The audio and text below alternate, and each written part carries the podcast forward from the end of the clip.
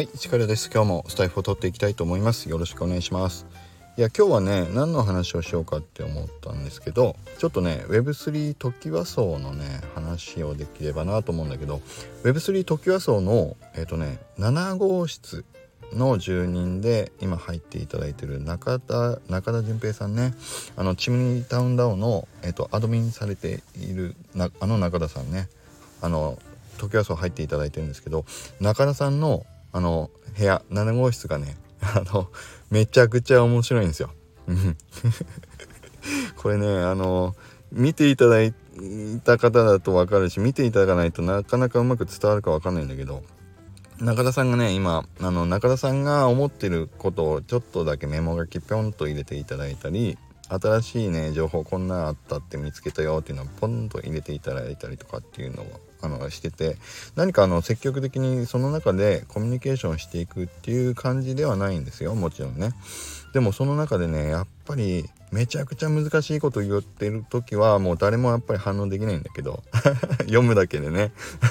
そうなんとか追いついていこうしてみんな読んでるだけなんだけどこの間ねちょっと面白い情報があってそれについて話が広がったんでちょっと今日はその紹介も兼ねて中田さんのねおはお部屋が面白いですよっていう紹介したいんだけどこの間中田さんが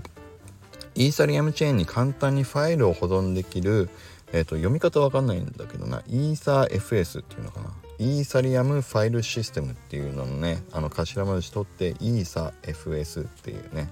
あのものについてのあの紹介のリンクをポンと貼っていていただけてたんですよね。でガス代さえ払えば技術的にはフルオンチェーンは簡単そうだよっていうコメントと一緒にそのリンク貼っていただけてたんで僕もちょっとね早速それ中を読んでみたらあの何、て言うんだろうえっ、ー、と今って NFT とか、えーと、ジェネラティブもそうだけどどこかのあの画像を保管するストレージを使ってあのその URL だけをあのブロックチェーンのねところに、えーと書き込んでいるでしょ。でもこのフルオンチェーンあフルオンチェーンじゃないやイーサーファイルシステムっていう新しい技術を使えば簡単にそのストレージを使わずにあのブロックチェーン上に画像だったり画像だけじゃないんですよデータもどんなものでもそう誰でもこう簡単に、えーと、保管できるようになる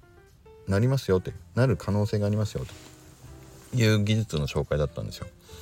でこれってねそうだからあのすごいですよね。でもしできたら本当にストレージを使わずにジェネラティブでも例えばねあの理論的にはジェネラティブ NFT もフロンチェーンにできちゃうってことなんですかねって僕質問してみたらそうですよと。でやろうと思えば1万枚の、えーと、NFT もフロンチェーンは可能ですよと。ただしガス代が 数千万から何億かかかると思うのでまだまだね夢物語ですがっていうのもねちゃんと教えてくれて。まあでも1個の NFT、まあ、パスポート NFT のような例えばチムニータウンダウンの、まあ、心臓 NFT のように1個の同じ画像をえーと、コレクションの全体でこう参照するっていう形にできればまだまだねやりようはあるかもしれない。今の時点でもねできるかもしれませんよとかっていうやり取りもねちょっと教えてくれたりしてて。いや面白いです。ただねこれ僕思ったんですよこの時に。ちょっとその後ね僕会話させてもらった中でちょっと紹介するとそういえばと思ったんですよ。これってねもう画像だけの話じゃなくてえっとブロックチェーンに書き込んだら誰も今消せる状況じゃないでしょ。ね。で消せるとしたらその画像を載せた人データを載せた人が削除するってことができればまあやればあのそう消えるのかなというとこですけどそういえばデジタルタトゥーってあるじゃないですか今。ね。インターネットにだからもうやっちゃ本当はダメなんだけどさ。ダメなんだけどさっていうかあの そうあるでしょ？デジタルタトゥータトゥーってね。だから個人情報を誰かが適当に人の個人情報や画像だったり写真だったりをまああのインターネットに載せちゃうともう消すことができなくなっちゃうって。でもそれは理論上消せる消せないんじゃなくてもういろんなところにね分散して広がっちゃうから事実上消せないよっていうことだけど。それブロックチェーンでやったら怖いなと思ったんですよ。ね。載せた人が誰でも載せれるってブロックチェーンにフルオンチェーンとしてデータやねそういう画像だったり誰かの個人情報だったりを載せて僕はもう消さないって決めたっていう管理人がいたとしたらそれを消すってことは誰もできなくなるんですよ。管理者もいないから。ね。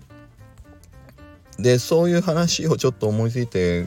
話をしてみたらそう中田さんもいろいろねあの思考実験してくれてあのやり取りしたんだけどこれって最終的に多数決みたいな形でまあ過半数が消しましょうってなったら消すみたいな。だから中央集権じゃないやり方が Web3 的にはそういうのが合ってるんですかねみたいな話もちょっとしていったんだけどでもそれってもう一個僕突き詰めると例えば中国みたいなもう人口がめちゃくちゃいてしかも独裁国家みたいなところがそれをやり始めたら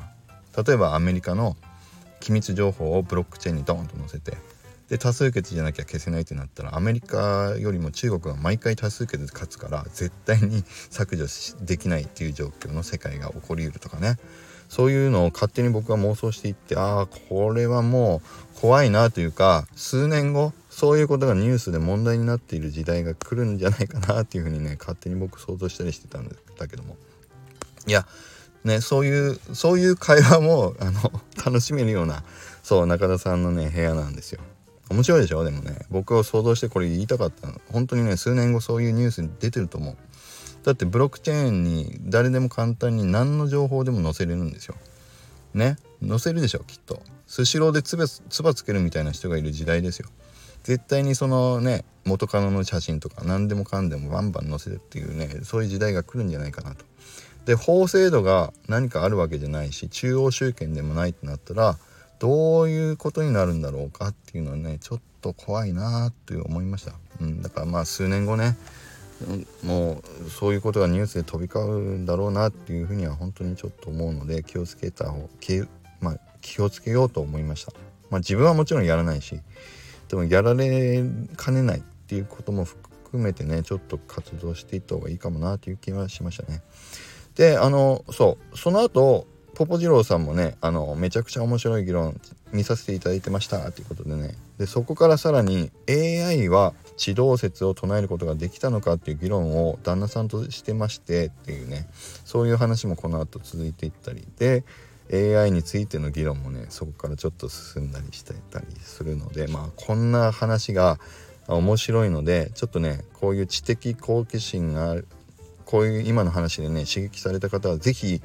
あの Web3 トキワ荘の、えーと、7号室中田さんのお部屋に来ていただくといやめっちゃ面白いと思うんで、えーと、ぜひ Web3 トキワ荘にの中田さんのね部屋に来ていただくといいなと思います。で今日はね中田さんのお部屋の紹介しましたけどまたねことあるごとに別の方のあのお部屋もちょっとね紹介できればなと思ったんで今日はまずは第1回目、うん、Web3 トキワ荘の中田さんの